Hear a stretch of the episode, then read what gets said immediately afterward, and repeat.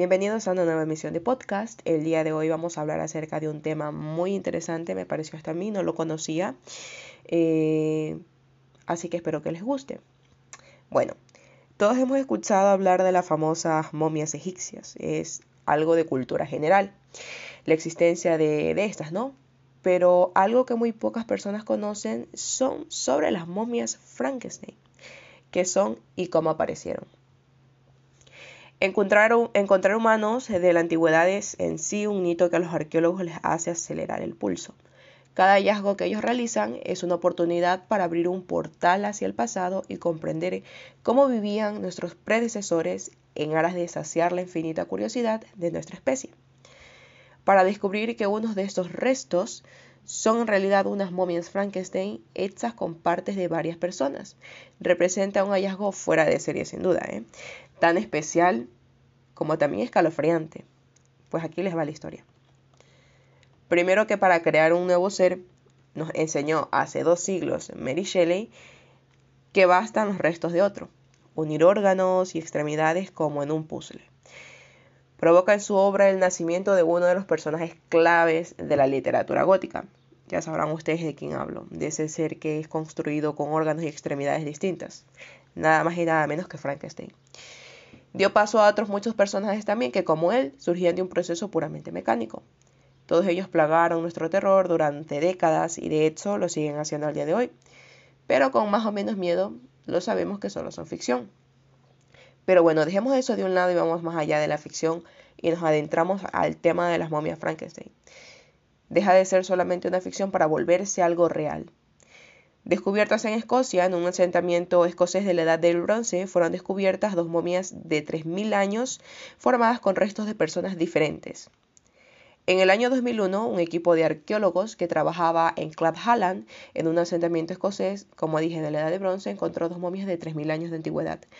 La sorpresa llega ahora al constatar que se trataba de momias Frankenstein, es decir, que las dos momias en realidad estaban formadas por los restos de hasta seis personas fusionadas intencionalmente. Las momias fueron descubiertas hace más de una década entre los restos de un poblado prehistórico en Clan Halland, en la isla South en la costa de Escocia. Y los cuerpos habían sido enterrados en posición fetal, entre 300 y 600 años tras su defunción. Basándose en la posición de las estructuras y los esqueletos, los científicos han determinado que los cuerpos se enterraron en una hullera para ser desenterrados varios siglos después. Las sospechas comenzaron al estudiar ambos cuerpos, uno masculino y otro femenino. Los, los, expertos encontraron que los maxilares inferiores no coincidían con los superiores. Luego los análisis de ADN revelaron que los dos esqueletos contenían restos de hasta seis personas diferentes. En el caso del esqueleto femenino, los restos databan aproximadamente del mismo periodo, pero en el esqueleto masculino habían restos con varios siglos de diferencia.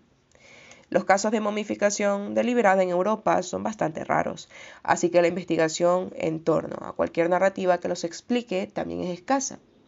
No obstante, en este caso ha permitido un trabajo minucioso gracias al buen estado de conservación en que se encontraron los restos. Otro rasgo particular de las momias de Frankenstein consiste, como dije anteriormente, en el inusual buen estado de conservación. Las charcas de brea crean un entorno de alta calidez, que es donde las encontraron las momias Frankenstein. ¿no? En estas charcas de brea eh, contienen un entorno de alta acidez y baja oxigenación, que inhibe a los cuerpos de unas bacterias culpables del deterioro como lo dice el paleontólogo Gil Plunkett, que se encargó también de, de esta investigación, ¿no?